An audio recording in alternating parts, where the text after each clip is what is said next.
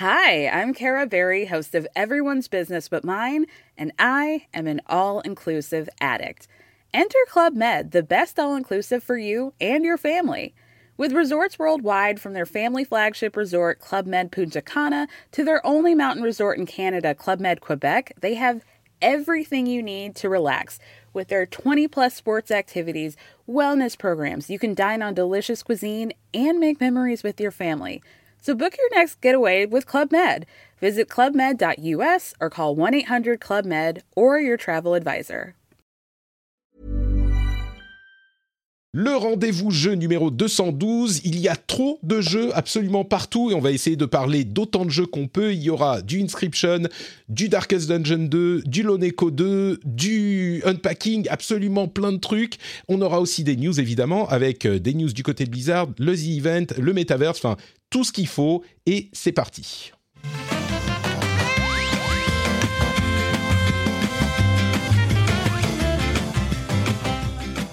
Bonjour à tous et bienvenue sur le rendez-vous jeu. Je suis Patrick Béja et je suis très heureux de vous accueillir aujourd'hui parce qu'on a un programme extrêmement chargé et vous avez choisi un bon épisode à écouter. Vous allez passer un bon moment, j'espère, en notre compagnie.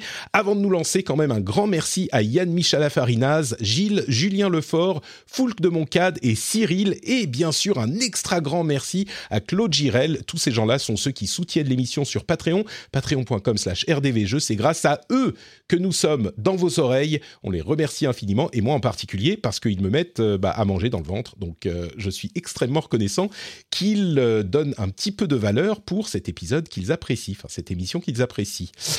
autre petit mot très rapidement, pour l'after show, je pense qu'on va faire les meilleures suites de l'histoire. Je pense que c'est un sujet marrant qu'on pourrait essayer d'explorer avec les auditeurs qui participeront à l'after show. Les meilleures suites de l'histoire, c'est pas évident et c'est un peu plus compliqué que les meilleurs jeux de l'histoire. Donc ça sera peut-être un sujet rigolo à explorer. IGN Game Scoop en parlait la semaine dernière. Je leur vole l'idée. Je suis euh, extrêmement euh, sans aucune honte dans mes vols de bonnes idées. Et je suis également sans aucune honte dans mes vols de bons animateurs. Et aujourd'hui, on est gâté parce qu'on a d'une part bah, Jika, qui est forcément quelqu'un d'une qualité absolument incommensurable. Salut Jika, comment ça va? Je, oui, j'ai l'impression qu'à chaque émission, tu me, tu, tu, tu, me tartines un peu plus en termes de compliments. Ça me fait plaisir. Hein. Je sais pas si, si c'est tout à fait vrai, mais euh, je suis, euh, comme d'habitude, très extrêmement euh, content d'être ici. Écoute, tu sais, Jika, mon ambition dans ce podcast, c'est de, de te tartiner toujours un petit peu plus à chaque épisode. Donc, bah, si j'y arrive, c'est très bien. C'est parfait. Et on a un autre. non, reste, reste, reste, Mehdi. On a également Mehdi qui est. Bah, en fait, on a un petit peu, euh, vous savez qu'on aime énormément le Cozy Corner dans cette émission, le podcast le plus feel good de la podcastosphère francophone. Et on aime beaucoup Kevin alias Muguri. Il est sympa, il est gentil, quoi. Voilà, on va dire comme ça, il est gentil. Mais enfin, la, la, meilleure moitié, comme on dit en anglais, euh, du Cozy Corner, la personne qu'on attendait, qu'on espérait avoir du Cozy Corner, c'est quand même Mehdi, euh, qui, a le, qui nous fait le plaisir de nous rejoindre aujourd'hui. Salut Mehdi, comment ça va? Ça va très bien, merci. Écoute, euh, ah, je vais m'empresser de transmettre tout ce que tu viens de dire à Kevin. on a, déjà reçu, on a déjà reçu Kevin deux ou trois fois et euh, bon, il nous manquait un petit peu de Mehdi dans l'émission quand même, donc euh, on, ah y, bah, on y remédie aujourd'hui. Ah, c'est bon ça. ça c'est bon ça, Patrick. Ah, tu vois, j'étais mal réveillé, j'étais mal réveillé, mais là c'est bon. cool. Bon, très heureux que euh, tu sois avec nous, surtout que aujourd'hui, bon sang, enfin, on dit souvent il y a trop de jeux dans l'univers euh, dans, l'univers du jeu vidéo en ce moment et depuis quelques années, mais vraiment là, il y a vraiment il y a trop de jeux, il y a trop, il faut, faut un jingle, il y a trop de jeux. Euh, et on va essayer de parler d'autant de jeux qu'on peut aujourd'hui, mais euh, en particulier, il y a des jeux dont on va parler, enfin dont, tu vas nous parler, Mehdi, et dont tu mhm. vas nous parler, Jika, dont je suis très curieux d'entendre euh, un petit peu plus. Et on va y venir dans un instant. On va parler de Inscription, Darkest Dungeon 2, Loneco 2, Resident Evil 4 en VR. Enfin, plein de trucs super intéressants. Et on a aussi des news, comme j'en parlais dans l'intro. Mais ces jeux-là, je suis très curieux d'en entendre parler. Donc, on va se lancer euh, à, peu près, à peu près tout de suite, non sans dire bonjour à la chatroom. Vous savez qu'on est sur Twitch en live euh, le jeudi midi, tous les jeudis midi. Donc bonjour à tous ceux qui nous rejoignent. Euh, gloire au patrixme et bonjour à tous et à toutes, dit Uncle Dark. Le patrixme, c'est un petit peu la doctrine qu'il nous faut dans notre pays et dans notre monde. Pour ceux qui ne savent pas, je l'explique très rapidement, le patrixme, c'est un petit peu une sorte de dictature éclairée. Ça peut faire peur, mais en fait, tout va bien parce que c'est Patrick qui décide. Et comme moi, je sais ce qu'il faut faire, bah, c'est quand même euh, assez rassurant. Euh, vous pouvez dormir tranquille sous le Patrick, tout ira mieux. On milite pour essayer d'y arriver un jour. On n'y est pas encore, mais, mais à un moment, ça arrivera. Merci, Uncle Dark. Donc, les jeux dont on va vous parler. Euh, je vais dire un tout petit mot sur Guardians of the Galaxy encore, dont je parlais la semaine dernière. Est-ce que vous avez euh, déjà touché à Guardians of the Galaxy, euh, JK et, Mehdi? Euh, pas encore. J'ai le jeu, figure-toi, mais je ne ah. l'ai pas lancé. Je, pense que je vais le faire parce que ça a l'air plutôt, plutôt sympathique. Voilà. J'ai comme l'impression que Mehdi, c'est pas ton, c'est pas ta cam, ça. Figure-toi que j'ai également le jeu, mais c'est parce qu'il était offert avec le nouveau PC que j'ai acheté il y a quelques jours. Et donc, j'y ai pas encore touché. Euh, voilà. Et effectivement, ça n'a pas l'air, d'ici, ça n'a pas l'air d'être ma cam. Mais bon, après, je suis, un garçon curieux. Donc euh, voilà. Et puis, j'aime bien euh, les, trucs Marvel de manière en. De manière générale, j'aime bien les. Enfin, oui, c'est des trucs qui me divertissent. Donc pourquoi pas Gardien of the Galaxy Pourquoi Eh ben écoute, si c'est un truc qui divertit, euh, et c'est ça que tu recherches. Franchement, je ne peux que recommander ce jeu. Comme je le disais la semaine dernière, au niveau gameplay, c'est sympa, ça casse pas des briques, mais ça, ça passe. Au niveau, il y a des petits euh, puzzles, bon, ça va, mais j'ai l'impression que la semaine dernière, la raison pour laquelle je voulais revenir dessus, c'est que j'ai pas assez insisté sur la qualité de l'écriture de ce jeu et la manière dont il vous fait vivre la position de leadership éclairée euh, ou en tout cas bienveillant de Peter Quill dans le jeu, pris au milieu de son équipe qui prend vraiment vie euh, au fur et à mesure de l'aventure. C'est vraiment une écriture qui donne toute sa qualité au jeu et qui est au meilleur niveau du jeu vidéo. Et je trouve que c'est vraiment dommage que le jeu ait eu une image aussi... Euh, comment dire, aussi négative à la base parce que en tout cas les gens n'en attendaient pas grand chose et sont partis du principe à cause de Marvel's Avengers je crois le jeu qui lui s'est un petit peu rétamé euh, sont partis du principe que ça serait pas bien. Ils ont pris les trailers euh, ils sont partis du principe que ça, que le jeu était mauvais. Et vraiment l'écriture est euh, drôle du début à la fin, mais pas que. Il y a des moments assez émouvants, il y a des caractérisations de personnages. Je vais pas dévoiler certains moments, mais j'en suis peut-être euh, un petit peu plus de la moitié. Il y a un personnage qui a été teasé dans les films et euh, qui est présent et qui est représenté d'une manière qui est aussi brillante que dans les films Marvel, qui est complètement fidèle aux comics, mais qui est en même temps super amusante et rigolote et fonctionne. Et en plus de ça, le l'arc narratif de Peter Quill est euh, vraiment bon, c'est pas non plus euh, un film qui vous fera un jeu qui vous fera pleurer, mais ça euh, c'est pas juste des scènes d'action. Les relations entre les personnages sont tendues et il faut que Peter Quill il est pris au milieu. Et j'écoutais un podcast il y a pas pas longtemps, il disait c'est un petit peu le Ted Lasso de l'univers Marvel. Peter Quill, il est vraiment pris au milieu de ce groupe de euh, coéquipiers qui pourraient être une vraie équipe, un vrai bon groupe qui travaille ensemble, mais qui sont trop malhabiles et trop euh, braqués sur leur truc pour s'entendre. Et lui, il essaye de les tenir ensemble en groupe et il, euh, il, il est, comme je disais, le Ted Lasso, il veut que tout le monde s'entende bien, il veut sauver les gens, il est bon, il est gentil, et on est, nous, donc, au milieu de toute cette, euh, comment dire, cette, euh, ce chaos entre les histoires euh, du jeu lui-même, c'est-à-dire les aventures, les trucs qui se passent pas bien, et l'équipe elle-même. Et on est au milieu de tout ça, on essaye de prendre les bonnes décisions, de les garder ensemble, et on le vit vraiment comme un, film de la meilleure qualité. Je le compare euh, au, Guardians of the Galaxy, le premier de James Gunn. Il est franchement aussi bon. est aussi drôle et aussi bien écrit. Et comme je le disais, je marre tout le temps. Et puis il y a des moments un petit peu émouvants.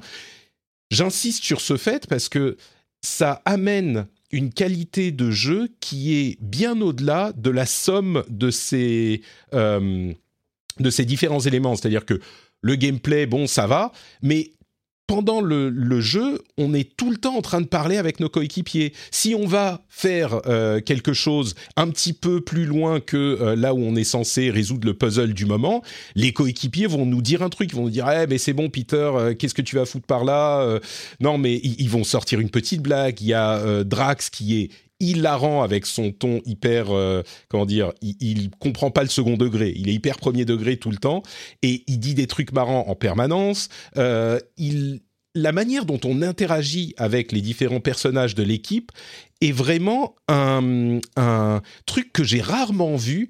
Ça se compare presque au, aux, mécaniques de groupe qu'on peut avoir dans ou de, de, de discussion, de conversation qu'on peut avoir dans un jeu euh, Naughty Dog, un Uncharted ou un ou un euh, The Last of Us, où on a toujours des conversations dans le jeu. Sauf que c'est avec quatre autres personnages en même temps. Bon, trois et demi si on compte Groot, comme un demi, mais et on parle tout le temps. Et euh, ils nous disent des trucs qui sont cohérents avec ce qu'on est en train de faire. Et il y a des interactions qu'on peut avoir où on doit choisir ce qu'on va dire à qui, qui on va mettre en avant, qui on va protéger.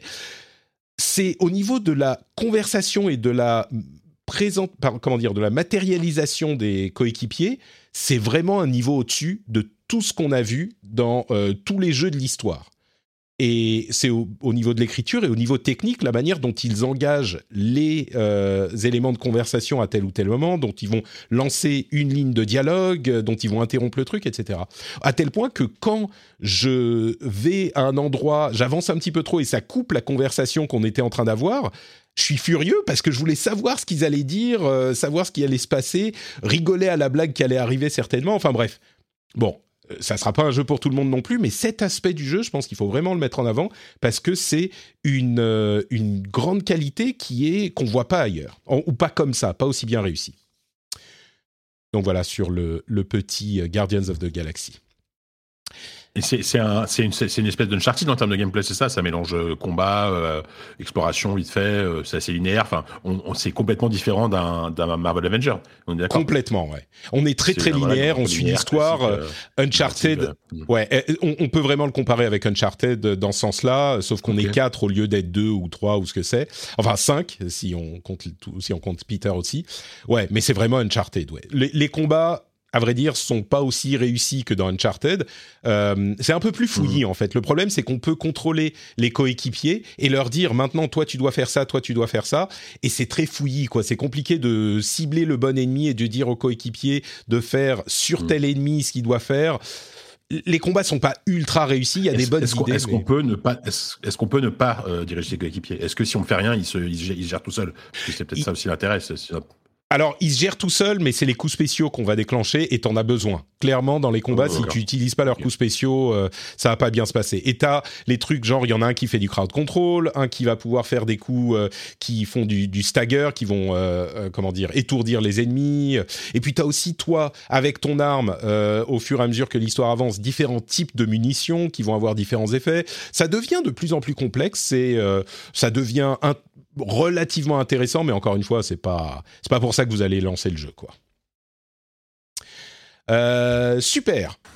Jika, tu veux nous parler? On va arriver à Inscription juste après, mais Jika, qu'est-ce que c'est hmm. que Dusk euh, qui est sorti sur Switch? Il était déjà dispo avant?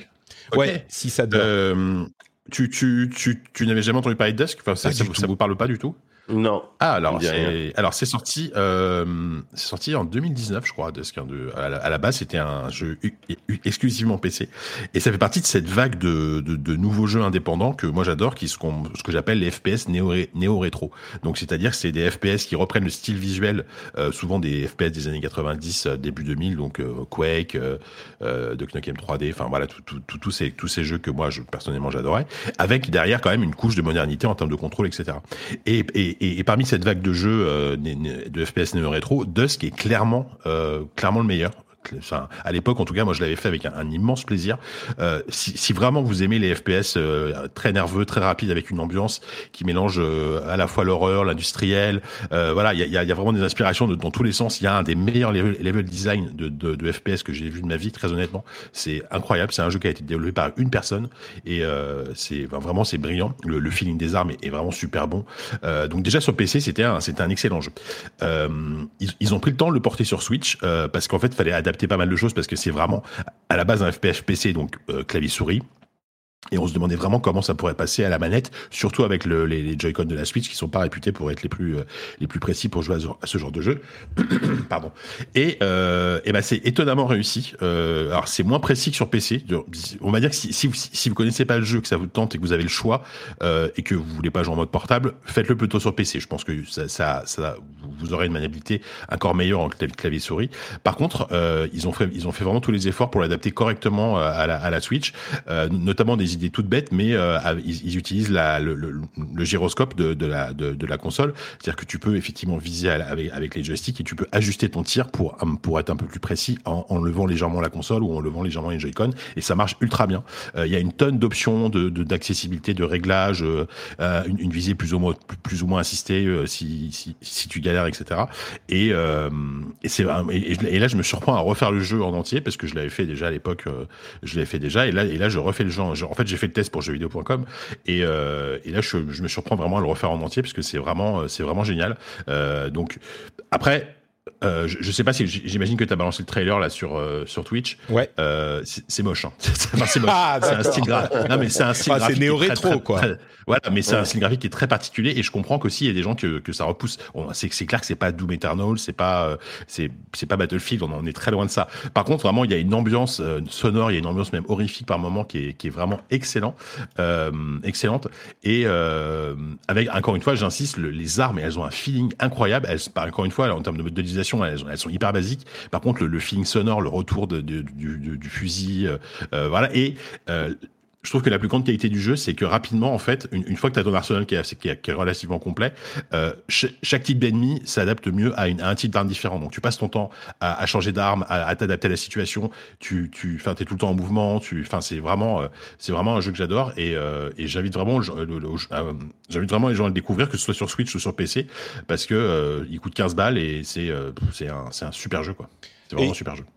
Euh, si on doit choisir euh, Switch ou PC jusqu'à ce que la euh, game bah. comment elle s'appelle game merde stream Steam Deck. Jusqu'à ce que Steam Steam Deck, Deck arrive ouais. ah bah, Steam Deck il tournera il tournera sans problème sur Steam Deck. Ouais. bah c'est ce que c'est ce que je disais.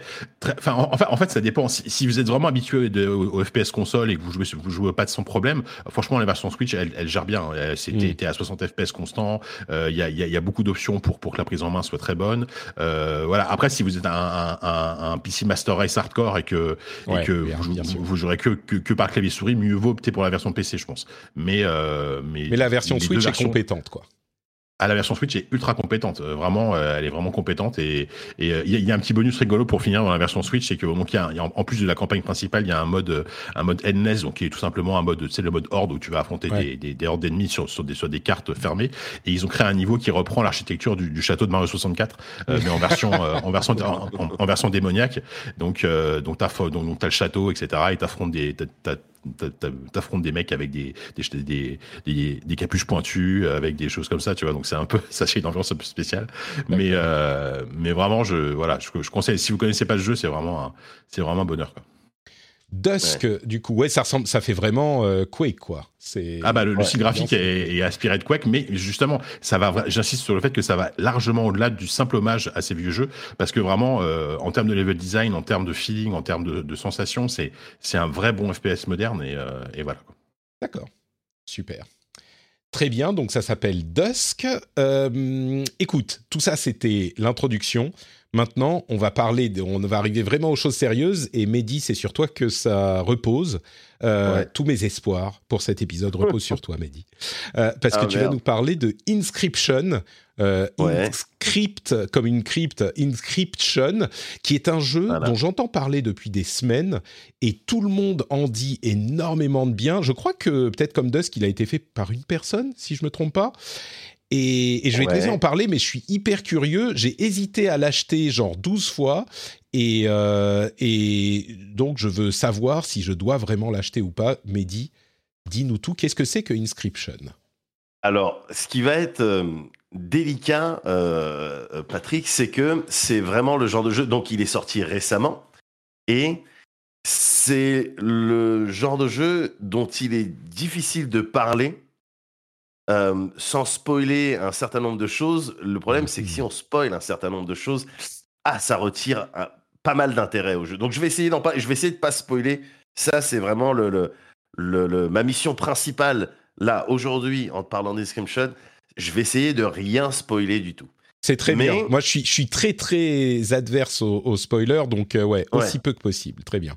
Voilà, mais il faut quand même que j'en parle et que j'explique pourquoi est-ce que pour moi c'est euh, peut-être le jeu de l'année, Oh. Euh, en tout cas une grosse tuerie. Donc effectivement, tu disais que c'était euh, euh, développé par une personne là. euh, en fait, c'est le, le le même dev que hum, Pony Island. Je sais pas si vous aviez traîné, Jika, t'avais traîné un peu sur. je, je connais le jeu, mais j'y ai jamais joué. Ouais, Patrick un petit peu. Euh, pareil, j'en ai entendu parler, mais ouais, c'était effectivement. C'était spécial. C'était un style de runner, tu sais, les, run- les endless runners là, où tu, tu fais qu'avancer, et puis euh, voilà. Mais le, le- le jeu euh, se situait pas du tout euh, à ce niveau-là. C'était, enfin, j'y ai pas joué non plus, mais on, on a beaucoup parlé et c'était apparemment le jeu se situait au niveau des menus. Tu Mm. vois? Donc c'était vraiment, voilà, réfléchir en dehors de la boîte, quoi. Et là, avec euh, euh, Inscription, waouh Alors comment, comment euh, Bah, le, le principe de base du ça? jeu quand tu commences, c'est un jeu de cartes, c'est ça? Alors c'est ça, mais de manière générale, Inscription, si tu veux, c'est un mélange entre, je dirais, euh, Yu-Gi-Oh, euh, Myst et un peu, euh, dans- d'une certaine manière, en termes de DA, à un moment donné, un peu Earthbound. Et Hmm. donc là, je viens de te donner trois jeux, mais attends, c'est comme si je te disais, oui, rien à c'est voir, un quoi. mix entre Street Fighter 2, FIFA et Civilization. Ça n'a pas de sens. Ça n'a pas de sens. Et pourtant, je je, je, je, je vois pas trop comment te le décrire autrement. Hmm. C'est-à-dire que, effectivement, on est sur une base de, de, de jeux de cartes euh, comme euh, certains et certaines connaissent euh, euh, déjà, j'imagine. euh, Gwent, je disais Yu-Gi-Oh, mais Magic. voilà, ce, genre de cartes avec des, des créatures qui ont des, des forces, de la vie, une, une, attaque, et puis il s'agit de, de battre ton adversaire en face. Tout ça mélangé, voilà, agrémenté de petites saveurs roguelite à la Slay the Spire. Hmm. Euh, C'est-à-dire que on, a un parcours qu'on doit faire, on va faire des rencontres, on va y avoir des events, on va devoir faire des choix, et en fonction de, ce qu'on fait, ça va, euh, si vous voulez, étoffer notre deck, euh, notre paquet de cartes dans lequel on va piocher à chaque fois pour faire des combats. Ça, c'est ce que le jeu propose. Ouais, les premières, les premières, les premières heures, on va dire. Les premières heures, on a le sentiment qu'on est sur ce type de jeu-là, dans un, dans un contexte toutefois un petit peu chelou. Parce que à tout moment, on peut, arrêter de jouer au jeu de cartes et explorer la pièce dans laquelle on se trouve et dans laquelle on joue au jeu de cartes contre une personne qu'on voit pas forcément euh, distinctement, qui est dans l'ombre. Donc il y a un côté horrifique. Il y a un côté un petit peu. Euh, ouais, T'as le sentiment que là, tu joues une partie de cartes, mais c'est pas juste euh, pour gagner. Et puis à la fin, on se serre la main et on dit euh, et on est bien joué. T'as l'impression que tu joues un peu ta vie. Ouais. Tu comprends pas trop ce qui se passe. Tu comprends pas où t'es. Dans cette même pièce, t'as un certain nombre d'éléments, de puzzles. C'est pour ça que j'évoquais euh, des jeux comme Myst, par exemple. t'as des puzzles qui vont te permettre de, ouais, de, de peut-être avoir un avantage sur euh, tes parties de cartes, mais aussi de comprendre ce que tu fais ici, ce que c'est en fait Hmm. Inscription. Parce que c'est vraiment pas qu'un jeu de cartes, c'est une histoire dans laquelle, au bout d'un moment, on va te mêler. Et ça, c'est c'est le genre de truc qui me qui, qui fait des critiques sur moi, vraiment, qui est très très efficace. Des coups critiques, tu veux dire? Des coups critiques, tout à fait, ouais. tout à fait. On va te, on, on va te mettre dans ce jeu. On, on va, on va un petit peu taquiner le, et pas qu'un peu même, taquiner le quatrième mur. Hmm. J'ai l'impression que, en fait, on, on voit le trailer, euh, rien qu'en regardant le trailer, donc je pense que c'est pas des gros spoilers. Tu sens des, des, des petites vibes euh, Doki Doki Literature Club, euh, ce- des Ouais. trucs. Tu sens que ça va, ça va partir à un moment en, en truc bizarre. Et, euh, et ouais, donc évidemment, il faut pas en parler plus parce que j'imagine que le- la découverte de ces choses-là, ça, ça fait partie du, du plaisir du jeu. Évidemment. Mais, mais ouais, moi, j'ai une question. Vas-y, pardon. non, vas-y, Jika. Non, non, moi, moi, ma question est toute bête, c'est que moi, par exemple, je, je suis vraiment pas fan des, des jeux de cartes de type TCG, etc. Est-ce Mhm. que ça pourrait me plaire malgré tout? Parce que par, par- par contre, l'ambiance et le, le propos me, me, me parlent beaucoup plus. Mais par contre, le côté jeu de cartes, ça me. Est-ce que si on n'est pas, pas trop fan de jeux de cartes, ça peut quand même être, ça, ça peut quand même passer, tu penses? Alors, bah, pour avancer, tu es obligé de euh, Ouais. jouer aux cartes et de connaître un peu les principes et, et de t'investir un peu, un peu dedans. Donc, ah, si tu vraiment pas jeu de cartes, ça, ça peut poser problème. Mais ouais, ça peut poser problème. Mais c'est- un jeu de cartes qui est complexe ou qui est plutôt abordable non, non, non, non, bah, c'est simple. Là, tu regardes dans le trailer, tu vois des cartes avec des chiffres. Voilà, ça attaque. Quoi. Tu vois, c'est pas vraiment. Au, bout d'un moment, quand même. Oui, non. Au bout d'un moment, il y a un certain nombre de règles, euh, voilà, qu'il faut qu'il faut un petit peu euh, s'approprier pour euh, avancer. Mais il y a tout un tas de secrets à côté desquels tu peux passer dans le jeu. C'est-à-dire, tu peux faire le jeu en traçant et puis euh, voilà, tu peux le terminer ouais, en 7-8 heures. Moi, j'y ai passé un petit peu moins de 20 heures, mais parce que je voulais tous les secrets. Je voulais tout. Mhm. Là, je vois sur le trailer, il y a des, euh, il y a une phase où on voit un, un jeune monsieur qui est devant son PC, qui parle à la caméra, parce que dans le jeu, il y a aussi ça. Il y a un petit côté euh, presque, euh, comment dire, petite saveur found, found footage à la Hmm. Blair Witch un petit peu. Euh, voilà, t'as l'impression de, ouais, encore une fois, d'être, euh, euh, de, de jouer un jeu, mais tu joues pas vraiment un jeu, quoi. Ouais, Donc on a l'impression. la- ça qui. ouais. L'ambiance que ça donne, c'est genre euh, tu fais un, un- un pacte avec le diable et euh, tu joues voilà à chaque fois que tu vas mourir, tu vas devoir euh, perdre Il y a 3 des litres de sang. ouais, Il y a des histoires pas claires.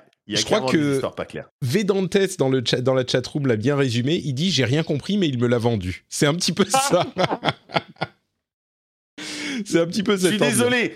Je suis désolé, mais parce qu'encore une fois, vraiment, il faut Hmm. jouer à ce jeu et, et, et- et je me dois de, de, de, de- conserver un maximum d'éléments. Enfin, je peux Bien pas, je sûr. peux pas spoiler quoi. Non non mais Parce que- évidemment mais Voilà, ça surprend. Il y a des choses qui vont surprendre. Il y a des choses qui vont choquer. Il y a des, il y a des passages dans le jeu qui m'ont complètement déstabilisé, qui, qui m'ont fait euh, m'arrêter de jouer. Bon, attends, attends, attends, deux secondes. Ça va un petit peu trop loin là. D'accord. C'est un petit Bon peu n'en trop. n'en dis pas euh, plus, n'en dis pas plus. Ouais, N'en dis pas ouais, plus, je veux. Mais, euh, mais tu disais 7 heures, on peut le finir en 7 heures.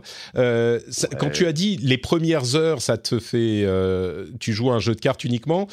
Ça, ça avance quand même euh, relativement rapidement. C'est pas que tu dois jouer un jeu de cartes pendant 15 heures avant de commencer à avoir euh, non, pas un du truc. tout. Si, si ouais. tu peux le finir en 7 heures, ça, ça avance, quoi. Ouais, ouais, alors 7 heures, oui, entre 7 et 9 heures, c'est quand tu traces vraiment. Mais il, voilà, le, le- la, la- la dimension carte, tu es obligé de passer par là. Combat de Ouais. carte, tu es obligé de passer par là. C'est, et, et du reste, moi, pour. euh, Parce que moi, j'aime bien le, le- le- le principe de carte, euh, ces trucs-là, j'aime bien. Et euh, dans Inscription, c'est bien fait, c'est, bien réfléchi, c'est pas juste. Ouais. euh, on n'est pas sur des cartes DBZ euh, avec des, des super forces, et tu poses et puis tu as gagné. C'est pas ça. hein. C'est un jeu de cartes. Je veux dire, le jeu de cartes, à lui tout seul, il est déjà bon. Hmm. Il est déjà bon, il y a des trucs intéressants, il y a des, il y a des cartes, il y a des, des synergies à découvrir et, et exploiter, tout ça. Mais ce qu'il faut bien comprendre, c'est que le jeu, ah, c'est vraiment pas ça. hein. C'est vraiment pas, c'est pas qu'un jeu de cartes. hein. Ok, ok. Bon, écoute, euh, je, je, je ne sais pas beaucoup plus de ce qu'est le jeu, mais du coup, je crois que je vais aller le prendre. En plus, c'est un jeu qui est pas très très cher, si je ne m'abuse. Euh, il y a une vingtaine ouais. d'euros, quelque chose comme ça. C'est ça, c'est ça, je crois, ouais. Ouais. Et, et du coup, il est sur. Euh, J'ai pas donné les, les plateformes. Euh, je crois qu'il est, il est que sur PC Inscription? Euh, ça serait pas impossible, ça m'étonnerait Ouais. pas. Je, je crois qu'il est sur PC. Il est sur Steam. Euh, Tac, tac, tac, ouais, je crois que c'est ça. Et on parlait d'autres jeux tout à l'heure. Euh, Dusk, du coup, il est sur PC et sur Switch maintenant. Il est sur les autres euh, plateformes aussi? Non, non, PC, PC Switch, et Switch. Guardians of the Galaxy, par contre, c'est absolument partout. Euh, bah écoutez, je vais vous dire, moi, du coup, un tout petit mot sur Animal Crossing. Mais Patrick, que se passe-t-il? Tu nous parles d'un jeu qui est sorti il y a quoi euh, Plus d'un an? Euh, Oui, tout à fait. En fait, j'ai lancé Animal Crossing euh, il y a quelques jours de ça pour y jouer avec mon fils. Vous savez que mon fils est toujours un petit peu, un petit peu peureux. Et donc, je cherche souvent, il est tout petit, hein, il a trois ans, je cherche des jeux auquel jouer avec lui et euh, j'ai fait des trucs genre euh, Untitled Goose Game, euh, Forza 4, ce genre de trucs. Oui, entre parenthèses, on parle pas de Forza 5 aujourd'hui, on en parlera la semaine prochaine, promis. Les tests viennent d'arriver, on en parle la semaine prochaine avec des gens qui savent de quoi ils, de quoi ils parlent, mais on en parlera à ce moment. Il y a trop de jeux de toute façon, on le dit depuis tout à l'heure, et c'est un exemple de plus de ça. Mais donc Animal Crossing, comme il y a trop de jeux, je me suis dit je vais lancer un jeu qui a un an et demi. Et, et j'y ai joué un petit peu avec euh, mon fils. C'était, et je, dois avouer que j'ai compris pourquoi Animal Crossing a un tel euh, succès. Euh, et j'y ai même pris beaucoup plus de plaisir que j'aurais cru. Et bon, je pense que le jeu s'est vendu à 35 millions d'unités, donc tout le monde sait de quoi il s'agit. C'est que moi qui ne connaissais pas vraiment le plaisir d'Animal Crossing, mais je le découvre avec, euh, comment dire, je, comprends le plaisir du jeu. Euh, et j'y prends moi-même beaucoup de plaisir, cette sérénité, cette paisiblerie. On est, dans, on est sur l'île, on est euh, hyper tranquille. J'ai regardé un let's play des premières minutes avant pour savoir si je devais l'acheter pour y jouer avec mon fils ou pas, pour savoir un petit peu comment ça se passait. Et la, la femme qui faisait le let's play était vraiment souriante dans sa voix, tu l'entendais quoi. Elle était souriante, elle était heureuse euh, et ça se sent dans le jeu. Et je comprends tout à fait qu'en plein milieu de la pandémie, bah oui, tout le monde a voulu se réfugier sur l'île d'Animal Crossing. Euh, C'était le jeu de la pandémie. Ah mais complètement. Et, du coup, moi j'y arrive un petit peu après la, bataille ou après la pandémie, mais c'est un plaisir euh, juste, comment dire c'est, c'est, j'ai du mal à le décrire, mais c'est juste paisible. Voilà, c'est apaisant. C'est même plus que paisible, c'est apaisant. Et, et, je le comprends bien maintenant. Euh, le, le, tu as joué toi, euh, Mehdi? Tu, tu étais Animal Crossing euh, ouais. Ah ben pendant, pendant le confinement, c'était fallait, il fallait quelque chose. et il y a Animal Crossing qui s'est pointé et ça tombait très très bien. J'ai joué avec mes enfants également. Euh, j'ai joué avec mes enfants. Alors, j'ai deux enfants qui ont le même âge. Et donc, bon, ils s'embrouillaient à chaque fois pour savoir qui allait couper, euh, qui allait euh, récolter les fruits, qui allait, qui allait pêcher, qui allait. Voilà, donc en fait, je passais plus de temps à gérer des situations et des conflits, et un certain nombre de conflits, qu'à être dans, le, dans la paisibilité. mais mais oui, je me suis fait des petites sessions euh, tout seul, j'ai aménagé. Je me suis surpris à aménager. Euh, voilà, là, je vais mettre un petit tapis. Euh, on ne sait jamais parce qu'on peut recevoir dans le jeu, il y a une dimension online. On peut recevoir les gens peut-être qui viennent sur mon île. Bon, ben, j'ai pas envie que ça soit le bordel. Un peu comme à la maison, tu sais, quand tu reçois des mmh. gens. C'est sûr. Tu leur dis, voilà, fais pas gaffe, c'est le bordel. Et que en fait, tu as tout cliné. eh ben, j'ai essayé de faire pareil un petit peu avec mon île, mais en visitant les îles des autres, je me suis rendu compte que mon île était toute pourrie. La pression sociale revient systématiquement ah ouais, non, mais partout. Les gens sont rentrés, les gens ont fini le game, c'est-à-dire qu'ils sont rentrés dans des trucs. Euh, voilà, je suis parti sur des îles où il y avait des labyrinthes, euh, il y avait des parcours, euh, tu étais reçu comme un chef d'État, alors que moi, tu, tu descends de l'avion, je suis même pas là pour t'accueillir, toi, je suis en train d'essayer de creuser des trous pour trouver des pièces. Et puis chez moi, c'est dégueulasse. Mais ouais, non, j'ai surtout vu des îles, waouh, sur lesquelles les gens avaient passé énormément d'heures. Et c'était agréable. Et c'était agréable, c'est vrai, c'est vrai que c'est agréable. Euh, alors moi, le seul truc que je lui reprocherais, euh, en fait, on a joué, c'était sympa, il voulait aller voir euh, Bichoun et, et comment il s'appelle l'autre euh, Gilbert euh, et leur dire bonjour, tout ça. Et à un moment, on est allé secouer des arbres et il y a des abeilles, il y a une ruche qui est tombée et des abeilles qui sont venues nous attaquer. À partir de là, il a, plus voulu jouer, le pauvre. Il a dit Oh non, je veux plus jouer à ce jeu. Il est parti. Il a, eu un peu peur. J'ai dit Mais on n'a pas dit bonjour à Albert aujourd'hui. Alors, à Gilbert aujourd'hui. Bon, quand même, on est revenu dire bonjour à Gilbert, mais, mais c'était fini. On verra euh, le week-end s'il va vouloir jouer un petit peu plus. Mais les abeilles lui ont vraiment fait peur. Donc euh, j'étais un petit peu. Je je lui ai promis qu'on bougerait plus les arbres pour pas faire tomber les abeilles. Mais il faut des branches. Comment euh, choper les branches quand on a chopé toutes celles qui sont par terre et si on peut pas secouer les arbres? Donc bon, bref. Euh, donc, j'ai apprécié Animal Crossing et la mise à jour du 5 novembre est en fait disponible dès maintenant.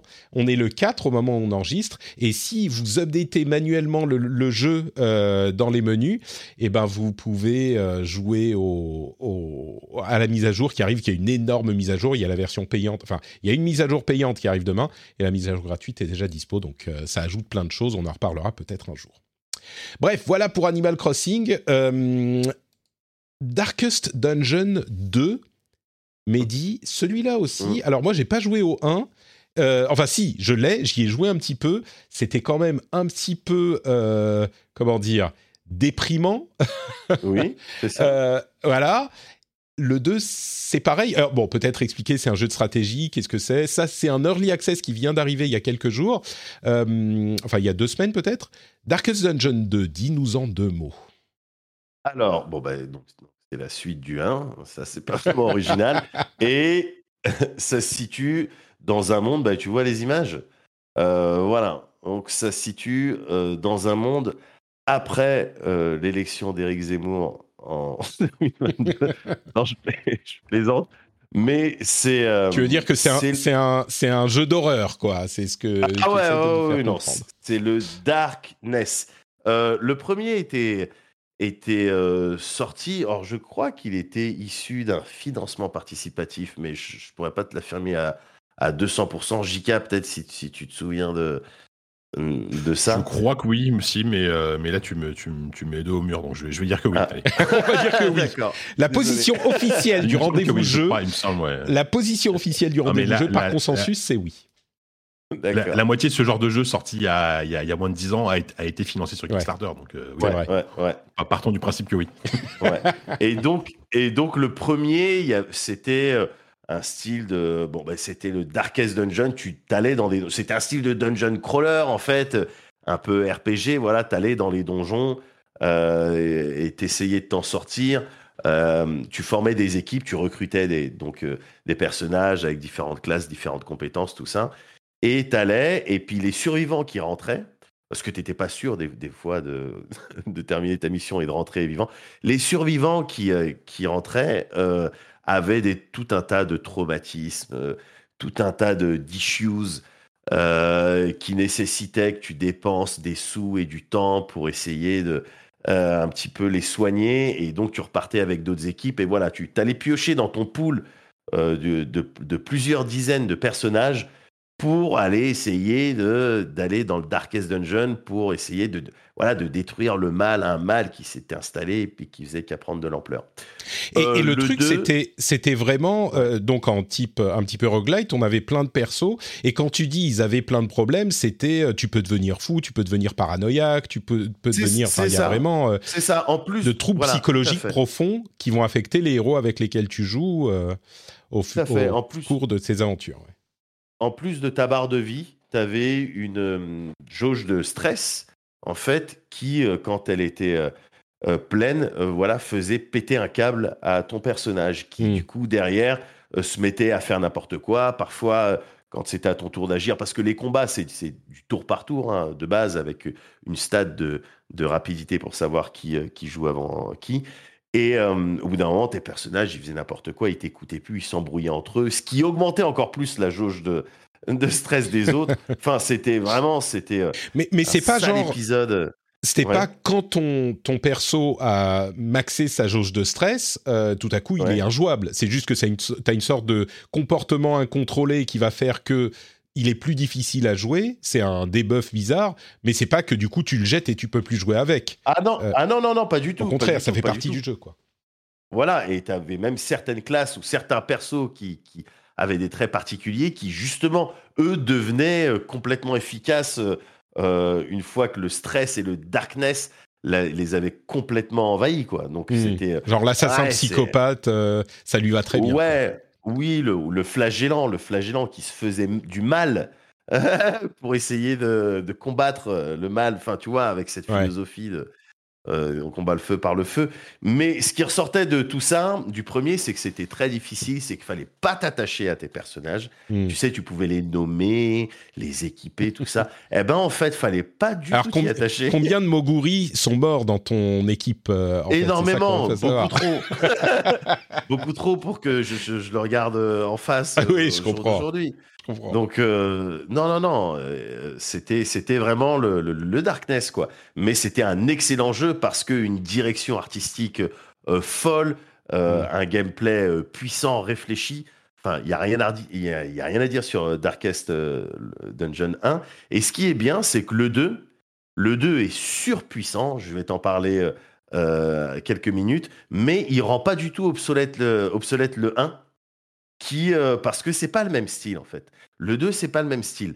Je sais que ça a déstabilisé les gens. Le, premier encore une fois c'est dungeon crawler euh, avec des saveurs un petit peu RPG. T'as un budget à, gérer euh, et, toute une équipe, un pool de de, plusieurs personnages à gérer. Le 2 euh, ça prend un peu plus de mécanique de roguelite.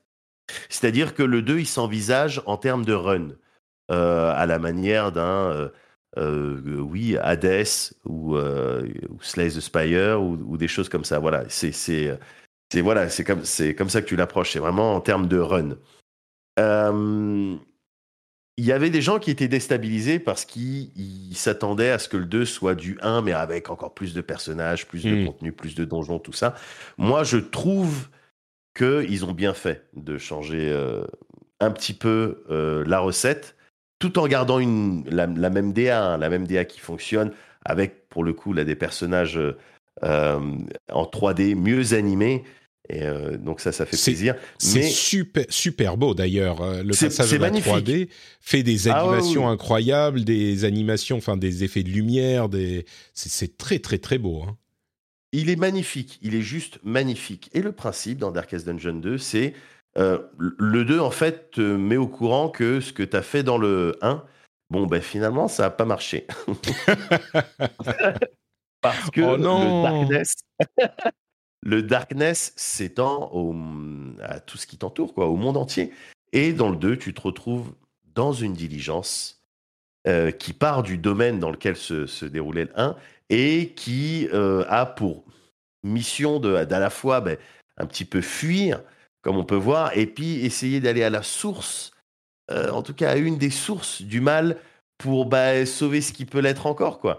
Et donc, t'es dans... c'est surprenant parce que tu commences en dirigeant une diligence et c'est pas forcément, euh, euh, tu sais, c'est pas aussi. euh, Non mais genre Smooth. Forza, euh, tu diriges la diligence Ouais. en droite-gauche, tu conduis la diligence quoi. C'est ça, c'est ça. C'est pas aussi smooth qu'un Red Dead Redemption Mm. quand t'as ton cheval.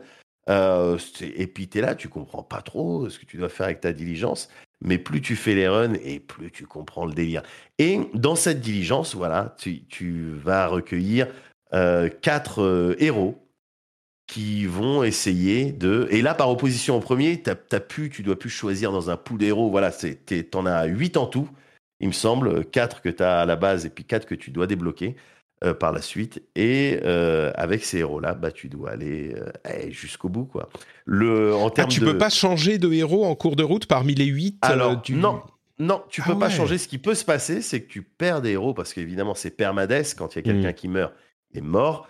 Tu peux perdre un héros et puis arriver à, au pit stop suivant, à l'étape à l'auberge en fait suivante et retrouver un autre héros. Tu vois, si, si d'aventure t'as- t'as- t'en as débloqué.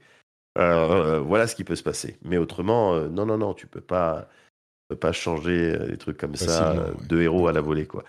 Et euh, en termes de ouais, mécanique de combat, ça, ça reste sensiblement la même chose, c'est-à-dire que c'est du tour par tour, il y a des compétences, il y a des faiblesses euh, au, au saignement, au poison, tout ça.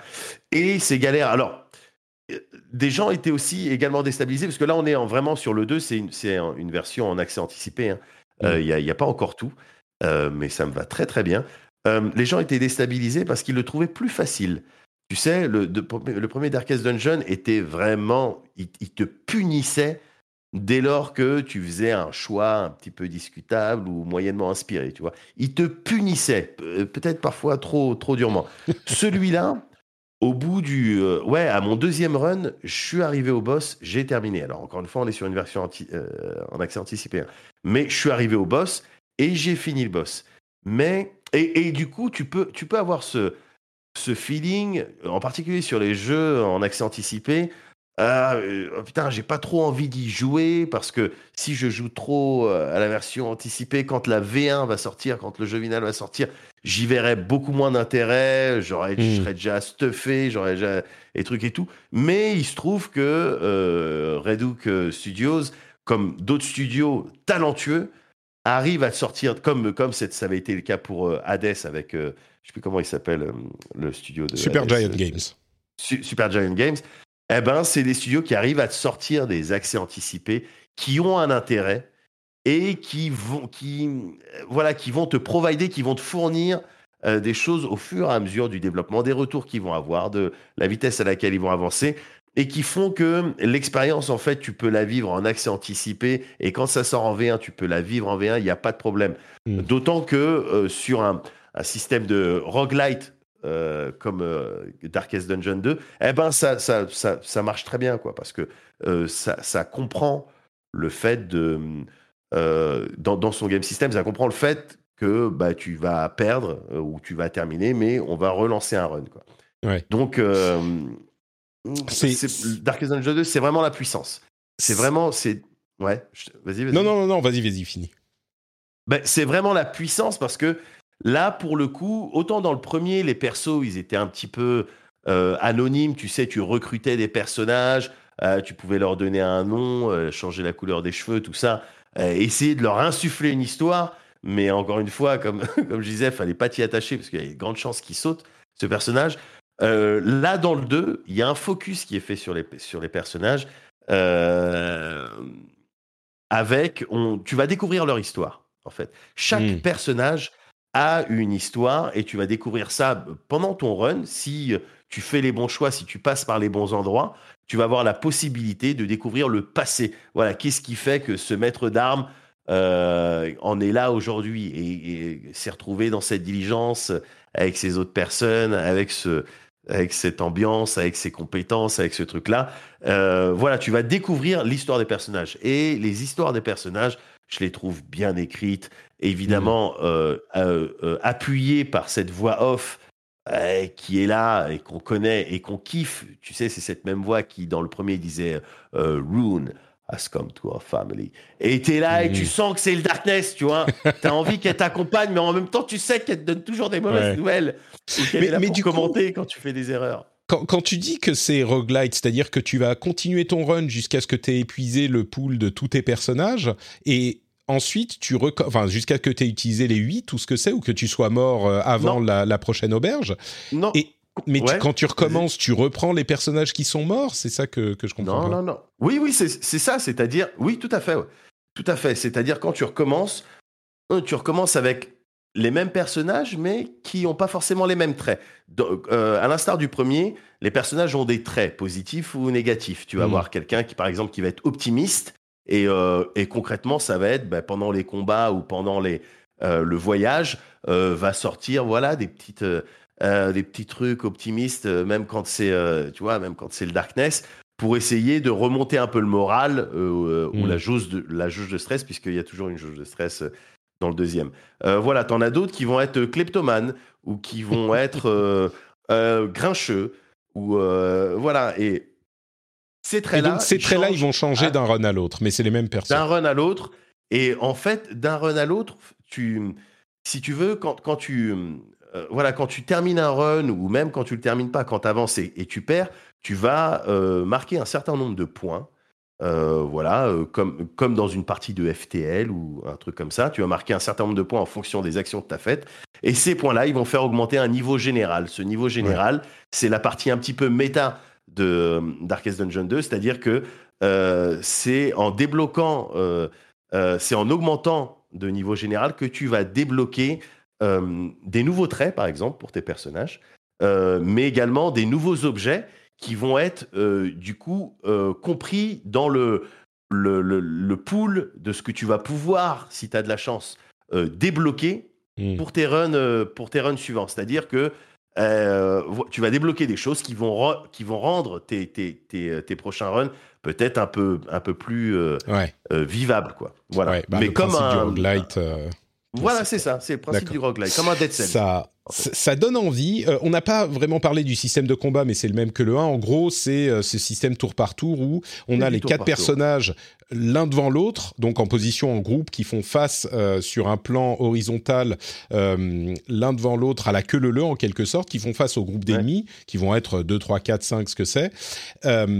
et donc, il y a la position qui est importante, et puis le tour par tour va, va prendre son, son style de jeu classique, enfin, c'est du, du tour par tour classique mais la position est importante, etc. Il y en a un qui va être devant. Euh, et, C'est ça. Donc, en fonction de la classe, évidemment, il faut réfléchir à la position, parce que tu as euh, des compétences qui peuvent pas être lancées en, euh, quand tu es au front ou quand tu es derrière en fonction de ta classe. Donc évidemment, ça, se réfléchit. Ça se, il y a un build. Hein. Il y a, tu dois construire tes personnages au fur et à mesure de, ton run, quoi. Et, et, quand la chance est avec toi, tu peux faire des belles choses. Quand elle n'est pas avec toi, euh, c'est la déprime. Hein. c'est la déprime. Écoute, euh, deuxième jeu sur deux que j'ajoute à ma liste de jeux que je veux. Donc euh, bravo, bravo Mehdi, tu me fais dépenser des sous. Très bien. il est en early access sur l'Epic Game Store uniquement, si je ne me trompe pas. Donc c'est là-bas qu'il faut se diriger pour le prendre. Et lui, lui aussi, il n'est pas très très cher, en tout cas en early access. Et d'après Mehdi, ça vaut plutôt le coup. Ça vaut complètement le coup complètement le coup. Merci beaucoup, Mehdi. Continuons, avançons. Euh, je vais dire juste deux mots sur Unpacking. Euh, Unpacking, qui est un jeu dont j'avais déjà parlé parce que j'avais fait la démo. Euh, il y a, au moment de l'été, il y avait le festival des démos de, Steam. C'est un jeu où, ben, comme son nom l'indique, on ouvre des, des cartons de déménagement et on va remettre les affaires qui sont dans les cartons à leur place au, cours de euh, différents tableaux, en quelque sorte, qui suivent les années.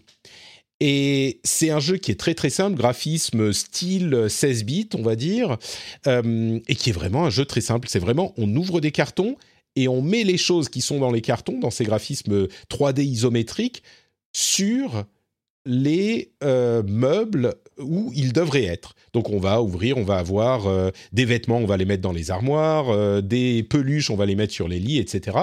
Et c'est ce gameplay ultra simple qui m'avait vraiment plu lors de la démo. J'avais vraiment beaucoup, beaucoup aimé. C'est de l'art vidéoludique, mais complètement parce que le gameplay, c'est une chose, il n'est pas hyper intéressant, mais le gameplay, c'est une chose. Il y a surtout l'émotion qui passe par ces, euh, euh, par ce qu'on découvre de la vie de la personne dont on ouvre les cartons. C'est incroyable comme ça fait passer des choses simplement en espionnant un petit peu comme un euh, bah oui comme un, espion enfin pas un espion mais un voyeur euh, en regardant voilà comme une personne problématique j'allais un petit peu un petit peu.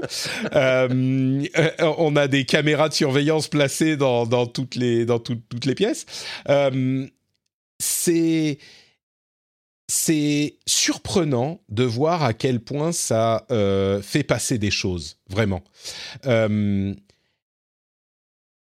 parce que le truc qui est peut-être pas clair, c'est que on, suit la personne qui déménage à travers les années. Et au début, bah, on voit que c'est une chambre d'adolescente, euh, c'est une femme en l'occurrence, donc c'est une chambre d'adolescente. Et puis petit à petit, euh, bah, la deuxième fois, c'est euh, bah, on, déménage et puis on est au lycée, puis on est en coloc, et puis etc. etc. Et il y a peut-être, je donne juste un exemple, mais sur le premier tableau, il va y avoir sept ou huit peluches Le deuxième, il y en a plus que trois. Et tu retrouves l'une des peluches que tu avais pris euh, la fois d'avant et tu dis ah mais c'est cette petite peluche mais mais tu sens il y a une sorte de mini nostalgie. Tu vois que euh, bah oui maintenant il y en a plus parce qu'elle est un peu plus grande. Je sais pas si c'est une question d'âge qui fait qu'on va peut-être être, euh, au bon moment de sa vie pour être touché par ce genre de choses. Mais ça ça fonctionne vraiment sur moi.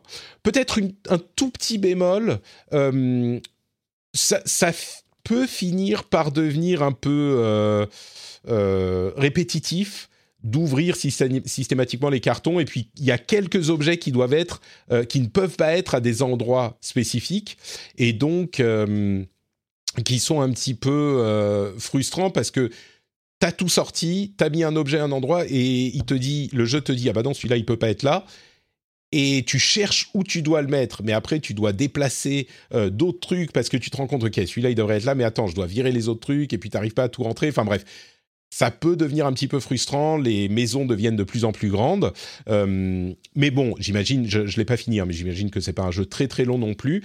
Et je suis vraiment curieux de savoir ce qui va advenir de cette euh, jeune femme maintenant. Et, et, tout ça, rien qu'en ouvrant des cartons, c'est artistiquement euh, assez incroyable et extrêmement bien réussi. Et je continue à être impressionné par, euh, par ce petit jeu qui est, euh, on dit en anglais, full of heart. Il a vraiment plein oh. d'émotions, plein de cœur. Et c'est une petite gemme qui va pas plaire à tout le monde, certainement, mais qui va marquer ceux qui l'apprécieront, je crois. Donc. Je, me, je, me, pose la question est-ce est que tu sais, est-ce qu'il y a vraiment une trame euh, scénaristique avec un début, une fin Parce que c'est marrant ce que tu me racontes, euh, découvrir euh, la, vie d'une personne à travers ce genre de choses. Ça me fait penser à Gone Home dans un style très différent, en tout cas mmh. visuel. mais est-ce que est-ce qu'il y a ce feeling-là un petit peu ou est-ce que tu sens qu'il y a vraiment une histoire que tu suis et tu as envie d'avoir un dénouement ou pas vraiment? Euh, oui, oui, tu sens, tu suis. Alors c'est pas une histoire dans le sens où, euh, bah, un petit peu comme Gone Home. Voix off, par exemple. Non, aucune voix off. Il y a rien. C'est hyper minimaliste, beaucoup plus que Gone Home. Et c'est pas, n'y a pas comment dire un, mystère ou un truc à dénouer ou euh, tu vois. C'est pas que tu as une question à laquelle tu vas répondre. C'est juste que tu observes le parcours de cette personne dans sa vie. tu, tu, as un, regard sur ce qu'elle était quand elle était jeune, quand elle était enfant, et puis, tu te rends compte que tu vas suivre toute sa vie, j'imagine, jusqu'à la fin. Je ne suis pas encore au bout, mais j'imagine jusqu'à la fin. Je peux tout à fait imaginer qu'à la fin, bah, tu dois mettre les choses dans des cartons parce que euh, tu es, oh. je sais pas, l'enfant, je sais pas du tout, hein, je l'ai pas vu, mais tu es l'enfant et tu dois mettre les choses dans les cartons et c'est le reverse du truc, tu vois, pour euh, parce que euh, la, personne soit est dans une maison de retraite ou tu vois, c'est ce parcours que tu dois suivre, ce parcours de vie que tu vas suivre jusqu'au bout mais sans aucune narration. Hein. C'est ça qui est fort. C'est qu'il n'y a aucune forme narrative autre que les choses qui sont dans les cartons quand la personne déménage. Ou que tu sors des mmh. cartons quand la personne déménage. Donc, mmh. euh, ah oui, J'oublie de le préciser, c'est un jeu qui est arrivé en stealth sur euh, Game Pass au moment de la sortie. C'est pas le premier, hein. je crois que Boyfriend Dungeon avait fait ça aussi. Euh, ils n'avaient pas du tout annoncé qu'il serait sur Game Pass, j'imagine pour pas limiter les ventes des gens qui voudraient l'acheter. Et le jour de la sortie, il était sur Game Pass. Et je me dis, sur ce genre de jeu, il y a un pattern. Euh, ce genre de jeu, ça peut affecter les ventes parce que tu dis, oh, celui-là, il sera peut-être sur Game Pass, je vais pas l'acheter pour le cas où il y arrive. Mais euh, il, est euh, disponible donc sur Switch, PC et, Xbox. Je crois qu'il n'est pas sur PlayStation. Et il est sur le Game Pass, au moins sur console, peut-être sur PC aussi.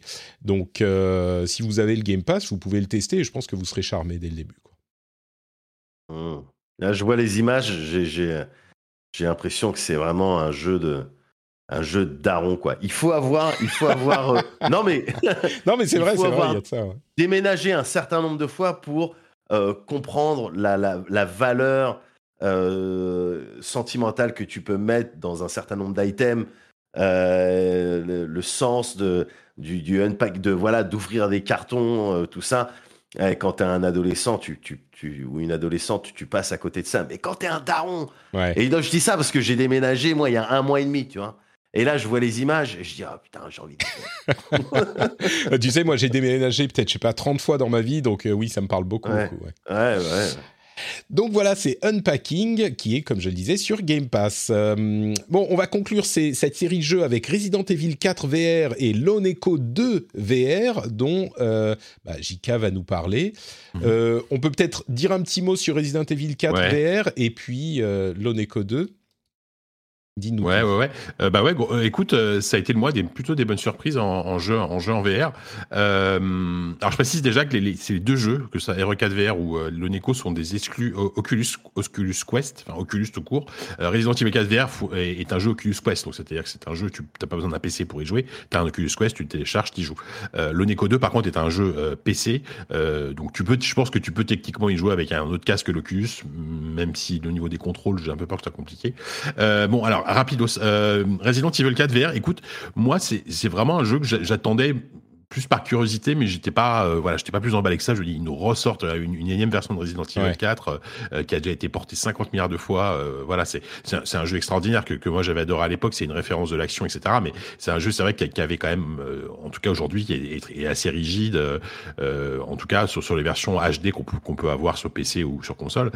et la très bonne surprise, c'est que justement, en passant en vue de la première personne et en VR, bah, Resident Evil 4 devient un, un, un excusez-moi le terme, mais un, putain de bon FPS en fait, euh, mm. parce que on peut enfin se déplacer et tirer en même temps, on peut esquiver avec des mouvements, euh, et, et, en fait ça, on redécouvre en fait le, le, le, rythme et la mise en scène du jeu qui est, je, qui est assez qui, qui, qui, qui, ça pour le coup vieillit incroyablement bien quoi. Le l'intensité de l'action de Resident Evil 4 moi je l'ai redécouverte avec cette version VR euh, notamment les scènes de siège évidemment où tu es assiégé dans, dans une maison avec euh, plein d'ennemis autour. Ça, ça marche ultra bien. Les, les contrôles sont extrêmement réactifs. Tu as, plein de modes t'as plein de modes de contrôle différents pour t'adapter à tout tout style de, de, de jeu en vert. Tu as des trucs très immersifs où tu vas récupérer tes armes sur, sur, sur tes épaules, tu vas récupérer ton spray en, en, en l'attrapant sur, sur ton torse, etc. Euh, tu as un mode plus classique où là, tu as une roue des armes que tu sélectionnes, etc. Tu peux te déplacer soit, soit, soit en téléportant, soit en déplacement classique euh, FPS. Donc vraiment, c'est adapté à tous les je pense à tous les types de joueurs euh, qui euh, au niveau VR. et c'est vraiment, c'est vraiment mortel. Franchement, c'est une redécouverte du jeu que, que je pensais pas aussi, aussi réussi. alors visuellement, évidemment, ça, ça, ça vieillit un poil, mais donc c'est l'équivalent de la version HD de qui est, qui est sortie sur PC. Hein. C'est pas un remake, hein. on, est sur le moteur d'origine. Mais par contre, l'action est d'une d'une intensité euh, assez folle, donc c'est vraiment une bonne surprise. D'accord, donc Resident Evil 4 VR, euh, plutôt une bonne surprise. Et L'Oneco 2, euh, si je ne me trompe pas, c'est le jeu VR le plus acclamé et qui utilise le mieux la VR euh, de l'histoire, possiblement selon les fans. Mm. Euh, le 2 était très attendu. C'est un des jeux, ouais. Ouais. Bien sûr. bah le, le, le 1, effectivement, c'était c'était un des meilleurs jeux et ça est toujours un, des meilleurs jeux à faire en, en, VR. Je sais pas si Mehdi, tu as joué, toi, toi, qui es plutôt branché VR.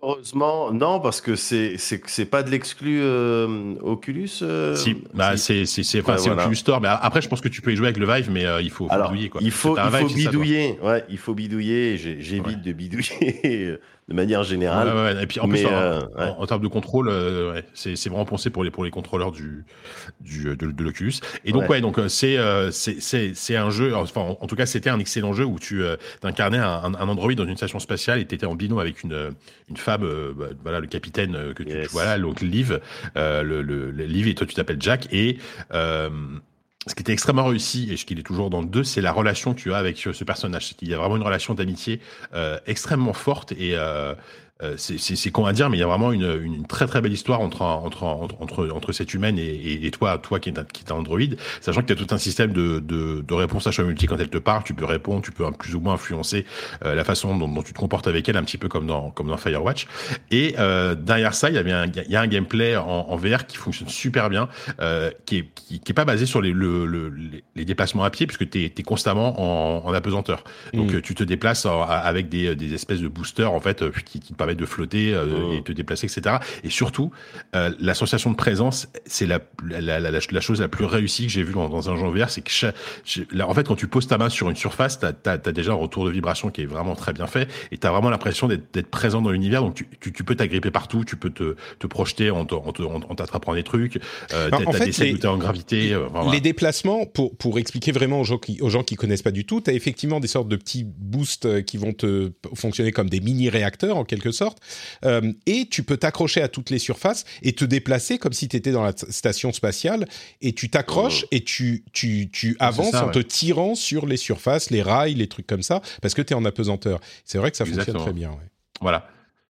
Et, euh, et, en fait, le 2, alors moi, par exemple, je, je, conseille vraiment pas de jouer au 2 si vous n'avez pas fait le 1 parce que le, 2 est vraiment une suite directe au 1. Le, 1 se termine sur une espèce de, de, de cliffhanger, euh, de cliffhanger et le 2 reprend, euh, reprend un quart d'heure après quoi. Donc vraiment, si, si vous n'avez pas fait le 2, c'est ça. Si vous n'avez pas fait le 1, il faut vraiment faire les deux à la suite. C'est vraiment un, un, tout un ensemble.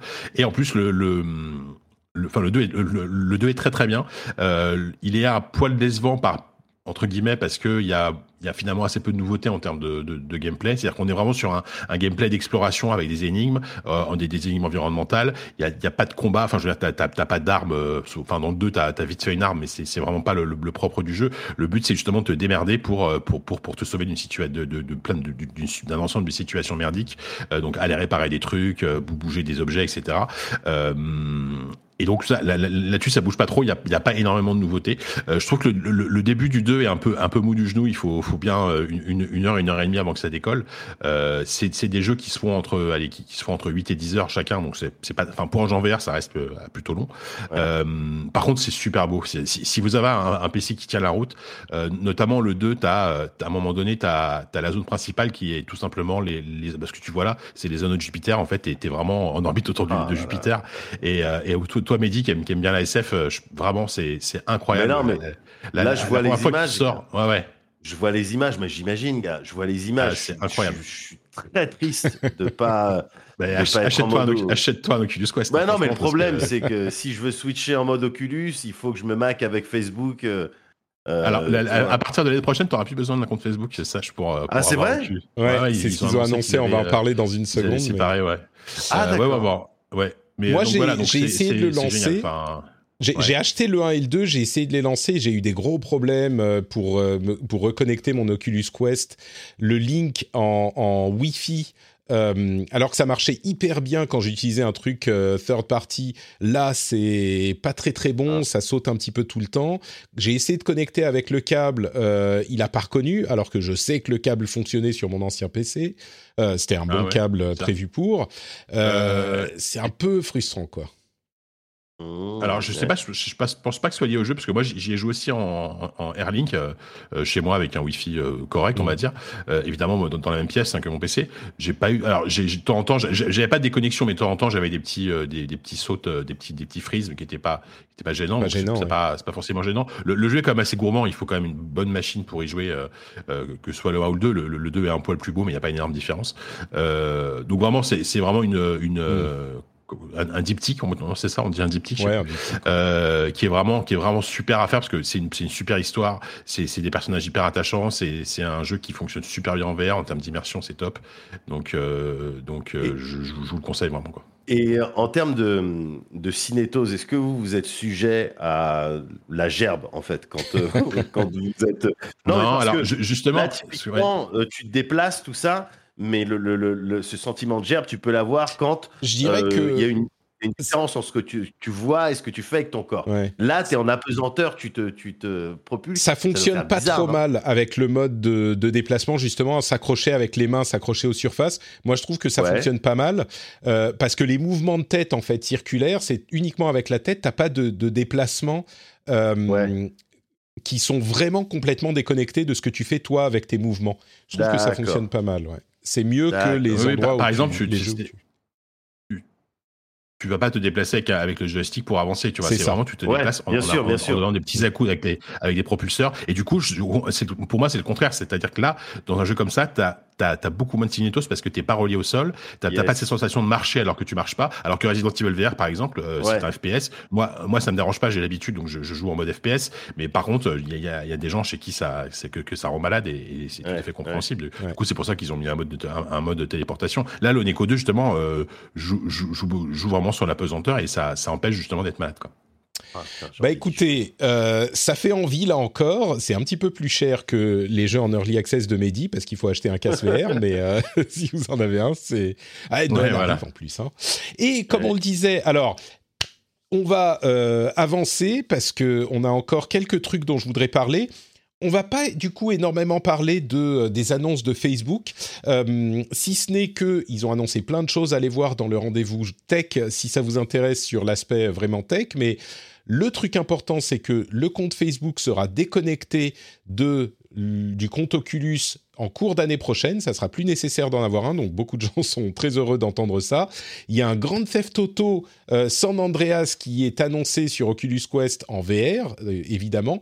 Donc ça, c'est un petit peu, euh, je sais pas, surprenant ou étonnant ou on verra ce que ça donne. Ah, mais ah, pour le coup, c'est la c'est la même démarche, je trouve que Resident Evil 4 quand ils ont annoncé Resident 4 VR, on s'est dit ah ouais, ok. Bah là, en fait, quand tu vois la réussite de Resident 4 VR, je suis assez, du coup, je suis assez curieux de voir ce que peut donner un, un, un San Andreas parce que s'il adapte vraiment à la VR, ça peut vraiment être chouette. Quoi. Tout à fait. Euh, et euh, avant qu'on parle du The Event, du coup, euh, JK, est-ce qu'il y a un truc que tu veux noter euh, sur le, les annonces de Facebook ou, ou c'était juste ça? Bah, c'est, un très vaste sujet parce que au, au, delà de, au-delà de l'Oculus, ah, ils ont annoncé qu'ils bossaient sur un nouveau casque aussi, qui s'appelle, s'il a un nom de code, j'ai oublié. Projet, le nom, projet Cambria, je crois. Cambria, voilà, qui est, qui est, un truc très haut de gamme, qui va être très haut de gamme. Donc, ils l'ont annoncé, ça va être plus cher que, qu'un Quest 2. Ça va plus être, peut-être orienté professionnel, je sais pas. Euh, mais on n'en sait pas beaucoup. Non, après, c'est, c'est le concept de metaverse que je trouve euh, à la fois euh, terriblement flippant, à la fois à la fois terriblement bullshit par moment quand tu vois certaines images, et à la fois vachement attirant parce que parce que t'as l'impression qu'ils y croient énormément ouais. et que euh, et qu'ils sont pas les seuls surtout quoi.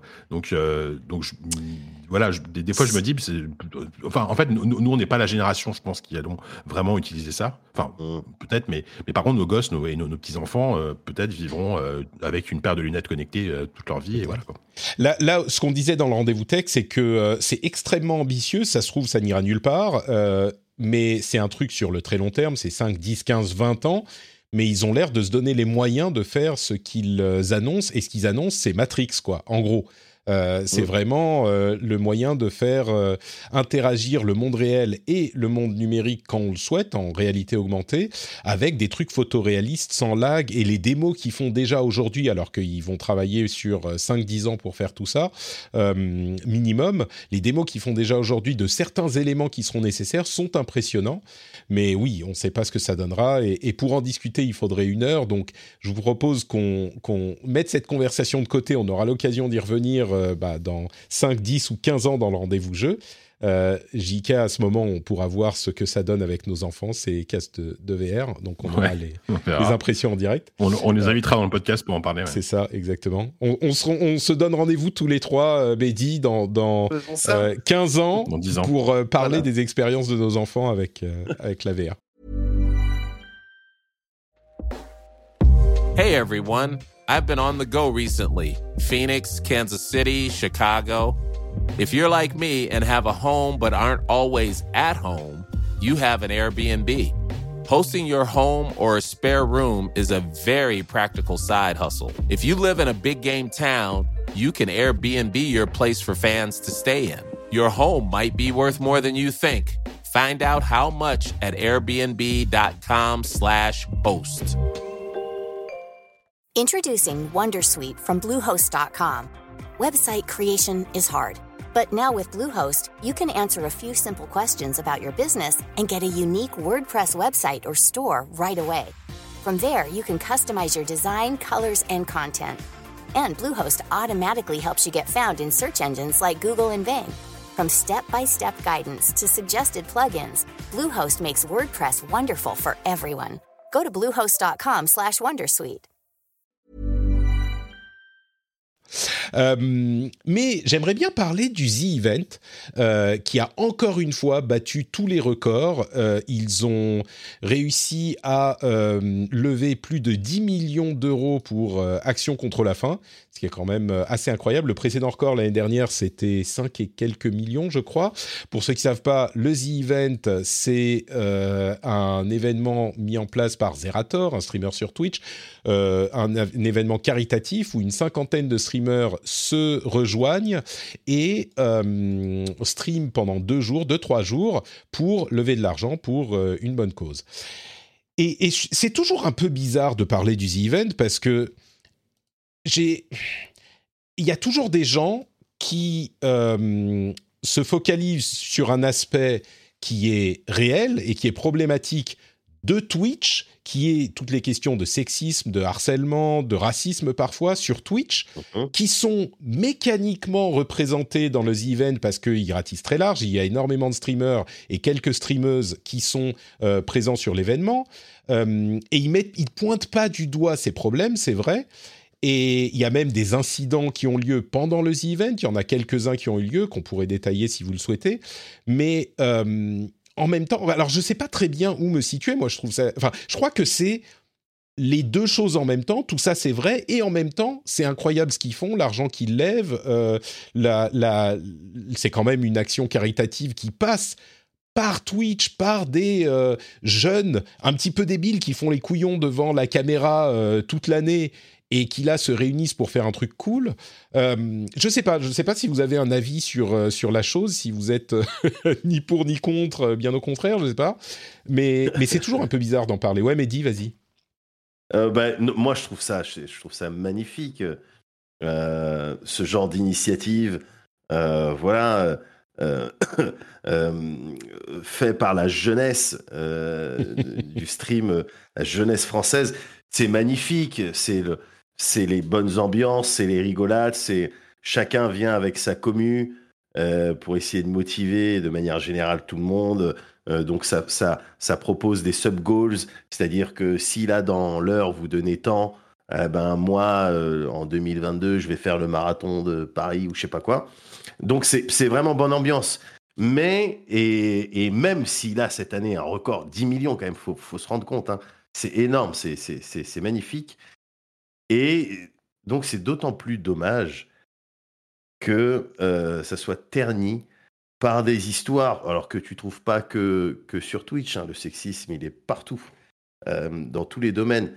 Mais euh, c'est triste. L'histoire, si on peut revenir quelques secondes sur, le, sur cette histoire, c'est un jeune streamer avec sa communauté, voilà, qui, qui, a, qui, avait, qui a décidé de faire un truc que je trouve au mieux, au mieux, très inélégant.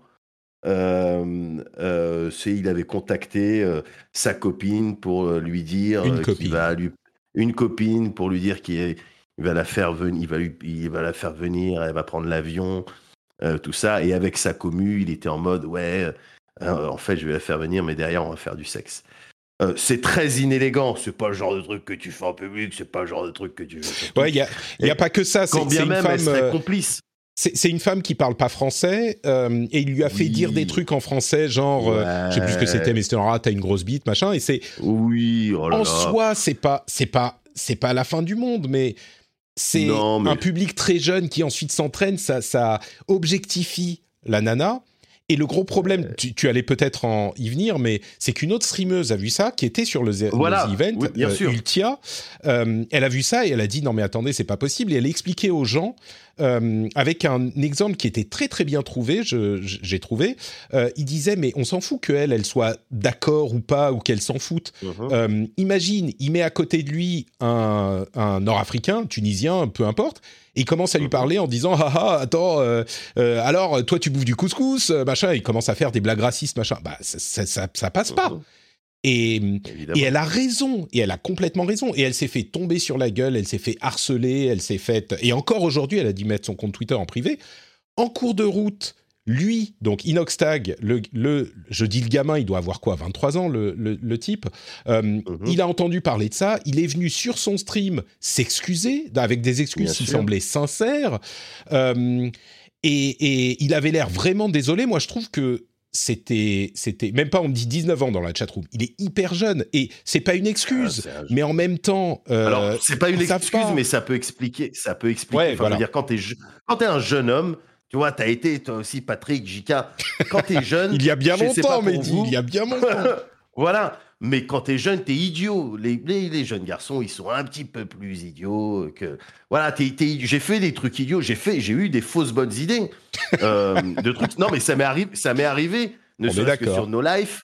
Quand je travaillais à No Life, on a eu avec les équipes tout ça des fois des idées qui ah on va faire ça, ça va faire rire les gens. Et en fait, c'était problématique. Derrière, on s'excusait, euh, tout ça. Bon, ça nous est pas arrivé euh, si souvent que ça. Mais effectivement, euh, le jeune Inox, là, ben, derrière, il est parti s'excuser. Et donc, au final, cette histoire, c'est pour ça que j'employais le terme très inélégant, parce que voilà, au final, sur ce point-là, sur, son, sur sa discussion avec la fille, sur le truc et tout ça, je trouve ça pas classe. Mais bon, j'arrive à. J'entends qu'on puisse trouver ça. euh, euh, euh, ah, ça va être une bonne idée, ça va faire rire tout le monde. Ouais. Et qu'on se rende compte après coup que ah, finalement, c'était pas si drôle.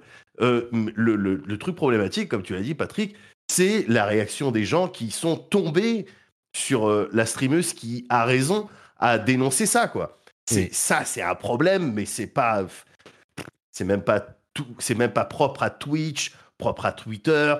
On peut même pas. Et puis aussi, euh, ah, on peut dire le le, un- le temps qu'a mis euh, l'orga du euh, The Event à réagir dessus.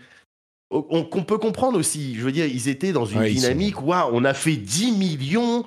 euh, on a envie de, dans un premier temps, célébrer ça. Dans un second temps, se reposer parce que t'imagines bien qu'un week-end de ce style, c'est éprouvant. Et donc, tu peux comprendre qu'ils n'aient pas adressé tout de suite le. Non, et puis il y a le 50 truc, streamers mais- en même temps qui font plein de trucs, qui sont au milieu de la Voilà. gestion d'un événement qui est compliqué à organiser. Je peux- Moi, j'aurais aimé qu'à la fin, tu vois, il y ait, ou après même, peut-être que ça vienne, euh, ou que, on va dire, c'est pas la première fois qu'il y a ce genre de problème. Et d'une manière générale, comme tu le dis, c'est au-delà de The Event et de Twitch. J'aimerais bien que pour la prochaine fois, ils se disent tous ensemble, bon, écoutez les gars, on va faire une réunion de production avant. Ce genre de conneries, ça suffit. Et peut-être même dans un mois qu'ils fassent une déclaration commune tous ensemble et qu'ils disent euh, ça c'est inacceptable, ça le harcèlement on n'en veut pas. Mhm. Enfin, mais en même temps, bon, je sais pas. Mais mais ça serait bien quoi. Il faut il faut pas il faut pas que la dimension euh, ouais mais on fait ça euh, pour des, des, des associations on fait ça pour euh, action contre la faim pour tout ça il faut pas que cet aspect là il, il, il empêche d'avoir ce genre de réflexion fait. ouais. sur on, on veut pas avoir voilà de, de- une, une commu toxique il faut pas parce que au final ça salit les 10 millions tu vois ce que je veux dire? Ouais. les 10 millions ils sont magnifiques mais ils sont clairement euh, euh, entachés par cette histoire là c'est Ouais. dommage c'est vraiment Je dommage dirais que en, en conclusion, je dirais que euh, oui, c'était certainement un incident problématique. Il y a un très bon papier sur Gamecult d'ailleurs qui détaille euh, la chose. C'est Nodus qui l'a qui l'a écrit, je crois. Euh, si vous voulez en- en savoir plus, ce que je dirais, c'est que l'incident comme ça, ça se, c'est l'ampleur. J'ai l'impression, j'espère qu'au fil des années, en moyenne, l'ampleur de ce type d'incident et de ce type de problème se réduit. Et là, la réaction du gamin, parce que bon, euh, je vais dire gamin, je suis suffisamment vieux pour me permettre ce genre de choses. La réaction, je suis sûr qu'il y a quelques années, ça aurait été ouais mais c'est bon les gars, euh, on nous emmerde, on peut plus rien dire machin. Là, sa réaction première, ça a été ah merde, attends j'ai merdé, je vais aller m'excuser auprès d'elle, euh, ça a été mal compris, Bien. je voulais pas du tout. Tu vois donc j'ai l'impression, j'espère que ça va dans le bon sens. C'est Ouais, ce que c'est ce que je dirais quoi. Ouais, mais dans Darkest Dungeon 2, t'aurais le trait optimiste. C'est bien. Le très optimiste, voilà, exactement. Voilà. Euh, et on va conclure euh, avec une news. Il y a plein d'autres choses dont on pourrait parler, mais on va conclure avec euh, ce qui se passe du côté de chez Blizzard, avec un petit one-two punch un petit peu frustrant. Il y a eu d'une part euh, le président d'Activision Blizzard qui a fait une série d'annonces la semaine dernière qui était là encore qui allait plutôt dans le bon sens avec euh, le fait que bon certains vont vont euh, critiquer la chose mais il a déclaré qu'il allait couper son salaire au minimum autorisé par l'État, c'est-à-dire euh, 60 000 dollars, quelque chose comme ça, y compris les euh, compensations qui viennent d'ailleurs, c'est-à-dire qu'il ne va gagner euh, jusqu'à ce que les, les buts qu'ils ont établis, les goals, c'est les stretch goals comme sur The, euh, The Event, euh, ils ont jusqu'à ce qu'ils aient atteint leur but, il va être payé que 60 000 dollars par an. Euh, évidemment, il a gagné 150 millions de dollars l'année dernière, donc euh, ça va. Il va pas aller euh, Ouais, acheter. il a un peu ça va. voilà, il, il a un petit peu dans le dans le porte-monnaie. Il va pas aller faire les courses. Il va tu vois, pas chez profiter Leclerc, des 100 euh, euros de, c'est ça. Emmanuel Macron. Exactement. Mais au-delà de ça, il y a des buts vraiment significatifs. Il chiffre les choses pour dire nous allons avoir tant de personnes euh, euh, d'égalité avec des personnes euh, égalité des sexes ou des personnes non binaires, tant de diversité avec en chiffrant vraiment zéro tolérance policy pour les histoires de harcèlement. Donc pas juste on, on donne des avertissements machin, c'est zéro tolérance et ils accèdent à l'une des demandes les plus importantes de A Better ABK, qui est une sorte de syndicat qui dit pas son nom, qui s'est formé après les problèmes de harcèlement chez Activision Blizzard, euh, qui était la demande de ne pas euh, avoir recours à l'arbitration, je sais pas si c'est ça le terme euh, français, l'arbitration, mais plutôt de passer devant les tribunaux pour les problèmes de harcèlement directement. Donc ils font pas, ils décident pas de la chose dans une sorte de faux tribunal d'arbitration. En Là, interne. vraiment. Voilà, on enfin mhm. plus ou moins en interne, avec une tierce partie qui est, sur lesquelles on se met d'accord. C'était dans les contrats des travailleurs, ça ils le font sauter. Donc c'est vraiment quelque chose d'important. Il faut pas le euh, minimiser. C'est vraiment une victoire pour Better et BK. Euh, et en parallèle, lors de l'annonce des résultats de Activision Blizzard, ils ont annoncé en même temps que, enfin quelques heures avant, que Jen O'Neill quitte Blizzard. Alors qui c'est Jen O'Neill? Jen O'Neill, c'est l'ancienne présidente de Vicarious Visions, un des studios qui a été absorbé et intégré à Blizzard il y a quelques mois de ça. Et Jen O'Neill c'est eux qui ont fait le c'est eux qui ont fait le remake de, enfin, qui ont fait Diablo de Resurrected, hein, pour un, Tout à fait. D'accord. Et elle avait été nommée co-lead avec Mike Ibarra, de Blizzard, après le départ de, euh, bon, des anciens dirigeants, peu importe, Jalen Brack. Euh, et donc, les leaders, et encore une fois, comme je le disais souvent, leader, ça veut rien dire, c'est pas président, c'est pas euh, CEO, c'est rien du tout. Mais bon, les leaders, c'était Mike Ibarra et Jen O'Neill, donc un homme et une femme. Et là, Jen O'Neill part de Blizzard pour parce qu'elle dit vaguement je veux euh, poursuivre d'autres opportunités de faire avancer l'égalité dans notre industrie, machin. Et Blizzard va faire un don de 1 million de dollars à Women in Games International. Ok, super, c'est très bien. Mais enfin, pour faire avancer l'égalité entre les hommes et les femmes euh, et combattre la, euh, l'inégalité dans l'industrie, euh, gérer une boîte comme Blizzard, ça me paraît être le meilleur euh, moyen qui soit. Donc je comprends pas pourquoi elle part. Je sais pas ce qui s'est passé. C'est pas clair du tout. Et le fait qu'elle parte, évidemment, les gens de Blizzard le savaient, mais elle part et ils ont annoncé ces grandes euh, décisions la semaine dernière. S'ils ne l'avaient pas fait, ça ne veut pas dire qu'elles sont pas bien, hein, mais s'ils ne l'avaient pas fait et que Jen O'Neill avait annoncé son départ, ça serait un beaucoup plus gros problème qu'elle parte parce qu'on parlerait que de ça. Et donc ça, ça, ça salit un petit peu les annonces, même si elles sont objectivement, elles vont dans le bon sens. C'est un bon début, encore une fois. Vous savez, quand il y a ce genre de scandale, on a des grandes déclarations. Ça veut rien. Enfin, c'est important de les avoir, mais c'est une première étape nécessaire, mais qui évidemment ne veut rien dire s'il n'y a pas la suite. Et bien là, ce qu'ils ah, ont annoncé, c'est une deuxième étape qui est également très importante et qui, pour le coup, veut dire un petit peu quelque chose. Mais le fait qu'elle parte, je comprends pas ce qui se passe et il, enfin il y a un truc derrière, c'est pas possible, c'est super bizarre que la femme à la tête de Blizzard, après toutes ces histoires, se barre pour des raisons aussi obscures que je veux euh, me battre pour la diversité dans l'industrie. Je, alors qu'elle est à la tête d'une boîte dans laquelle elle pourrait implémenter ça concrètement, je comprends pas. Donc euh, je voulais en dire deux mots quand même. ils, ont, pas annoncé. Ils ont, ils ont annoncé un remplaçant ou pas? Oui. Non, maintenant c'est Mike Ibarra qui est à la tête du truc, qui est un ancien de chez Xbox. Il est sans doute très bien ce, mec, mais euh, mais bon. De là qu'ils avaient une femme qui était en plus euh, asiatique, je crois d'origine. Euh, en tout cas, une femme en colide. Maintenant, c'est à nouveau un mec qui est à la tête du truc. Donc je. Hum. Une, femme qui avait l'air de, qui, venait de l'Activision, qui connaissait bien la boîte, qui avait, mm. enfin, je sais pas. Je sais pas. C'est bizarre. C'est vrai qu'on aura peut-être, euh, on va attendre, on va attendre l'article de Jason Schreier et puis. C'est ça. Exactement. Euh, donc voilà, euh, autre news qui sont sorties de ce truc, Diablo 4 et Overwatch 2 sont repoussés. De là qu'on n'avait pas de date, et ben ils ont été repoussés à une date plus lointaine que la date qu'on connaissait pas. On, on pensait. c'est qu'ils ils ont jamais annoncé de date, mais ils, ils repoussent quand même le jeu. Bah, les rumeurs sur 2022 pour euh, euh, euh, Overwatch 2 commençaient à se faire persistantes. Donc je pense que c'était un moyen de dire non, non, mais non, c'est pas pour tout de suite du tout. Donc attendez encore. Ça sera pas 2022. C'est, enfin, ouais, je sais pas si c'est le moment, mais c'est vrai que c'est, assez, en termes, juste en termes de prod et de gros jeux là, c'est, quand même fou parce que, enfin, je trouve que bon, cette année, il y a eu Diablo 2 Resurrect qui est un super jeu, mais c'est pas, c'est pas non plus le, enfin, tu vois, c'est pas non plus un, un, deal breaker en termes de vente, etc. Enfin, en termes de vente, je sais pas, mais je trouve que là, vraiment, c'est, ça, ça sent pas bon en termes de projet, tu vois, chez Blizzard. Diablo 4 arrivera pas avant, effectivement, probablement deux ans, voire trois ans. Euh, Overwatch 2, en vrai, j'ai l'impression que tout le monde s'en fout. Euh, tu vois, c'est, je sais pas. Bah, disons que ils, sont, ils sont vraiment dans une, on dirait qu'ils sont dans une espèce d'impasse créative. Bon, après, j'imagine que tout ce qui s'est passé joue aussi forcément, mais, mais voilà quoi. Si tu as le trait euh, euh, pessimiste dans Darkest Dungeon 2, tu vas dire ah mais les, la production est, euh, est, est, complètement euh, comment dire euh, c'est éparpillé, ils n'arrivent pas à trouver une direction pour le jeu machin. Oui. Voilà. Ouais. Si tu as le trait positif, enfin comment optimiste, tu vas dire bah il laisse au jeu le temps de trouver son fun dans un contexte en plus où mmh.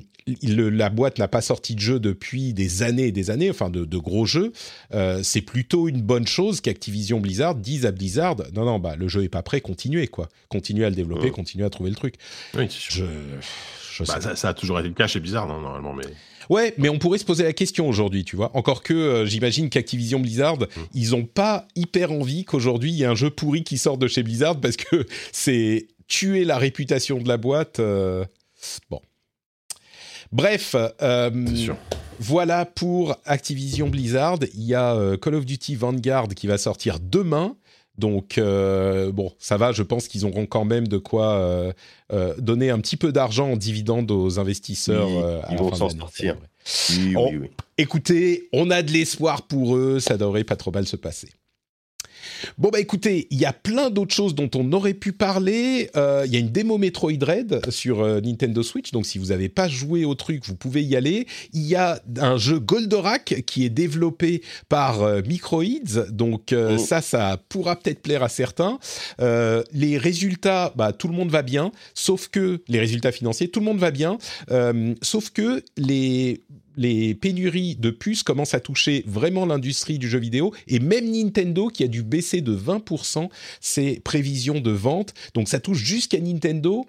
Ça veut dire que vraiment ça devient du sérieux. On en parlait aussi dans le rendez-vous tech. Sony a créé un label d'édition de jeux sur PC, comme quoi tout arrive. Il continue à vendre plein plein de consoles.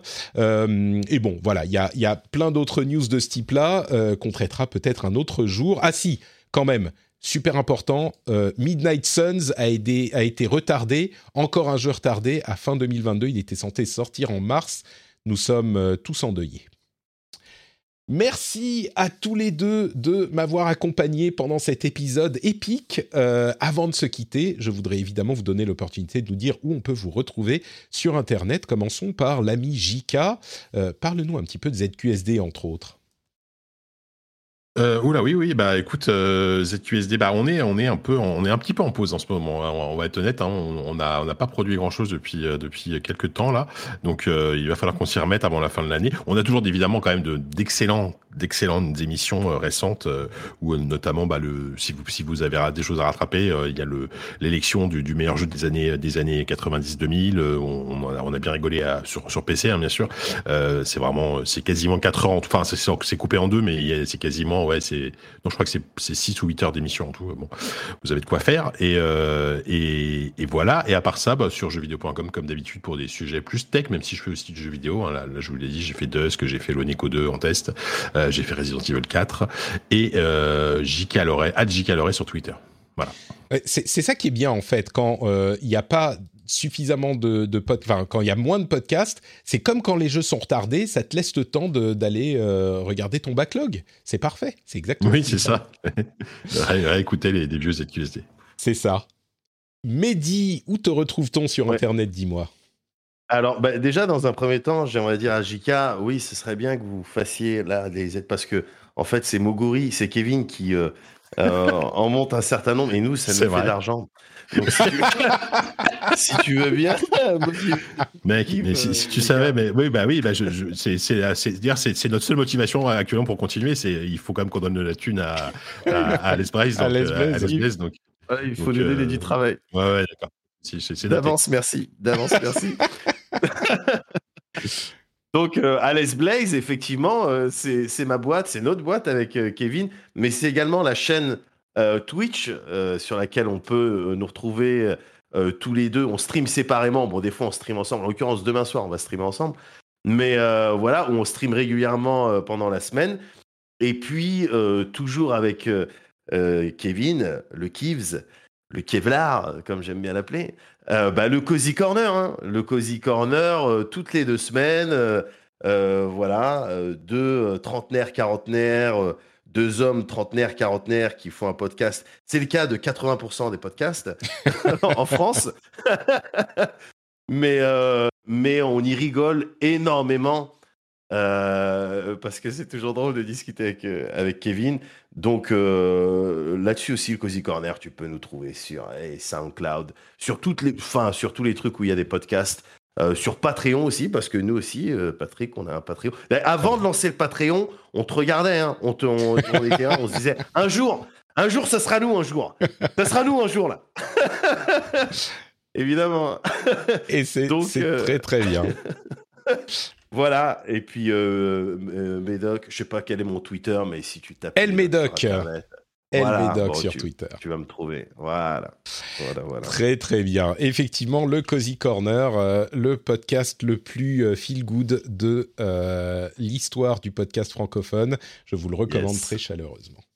Merci à tous les deux. Pour ma part, c'est euh, NotePatrick sur Twitter, Facebook et Instagram. Vous retrouvez notepatrick.com sur notepatrick.com tous les liens vers tout ce que je fais, y compris le Twitch, bah, c'est NotePatrick aussi, et les replays sur Twitter, NotePatrick Podcasts. Euh, vous retrouvez les émissions si vous les ratez sur Twitch et que vous n'avez plus les VOD. Elles sont également disponibles sur euh, YouTube. Donc, euh, c'est, j'ai dit Twitter, je voulais dire YouTube. Elles sont également disponibles sur YouTube. Et bien sûr, le Patreon. Et oui, parce que comme à l'aise Blaze, faut bien manger. Et donc, vous pouvez Mhm. aller sur patreon.com slash rdvjeux pour soutenir l'émission. Et euh, tant qu'à faire, vous vous créez un compte et vous pouvez soutenir. Eh, franchement, vous pouvez soutenir le Cozy Corner, ZQSD et Mais le oui. rendez-vous jeu avec oui. un seul compte euh, Patreon. Donc pourquoi ne vous créez-vous pas un compte Patreon? Moi j'ai mon petit budget de soutien aux créateurs, il y en a euh, une bonne quantité dans ma liste et j'en suis un homme meilleur, vraiment. Donc créez-vous votre compte Patreon et vous pouvez soutenir le rendez-vous jeu et toutes les émissions que vous appréciez. On vous remercie de votre soutien, on vous remercie de nous avoir écoutés et on se donne rendez-vous dans une semaine pour un nouvel épisode. On vous fait de gros bisous et à très vite. Ciao ciao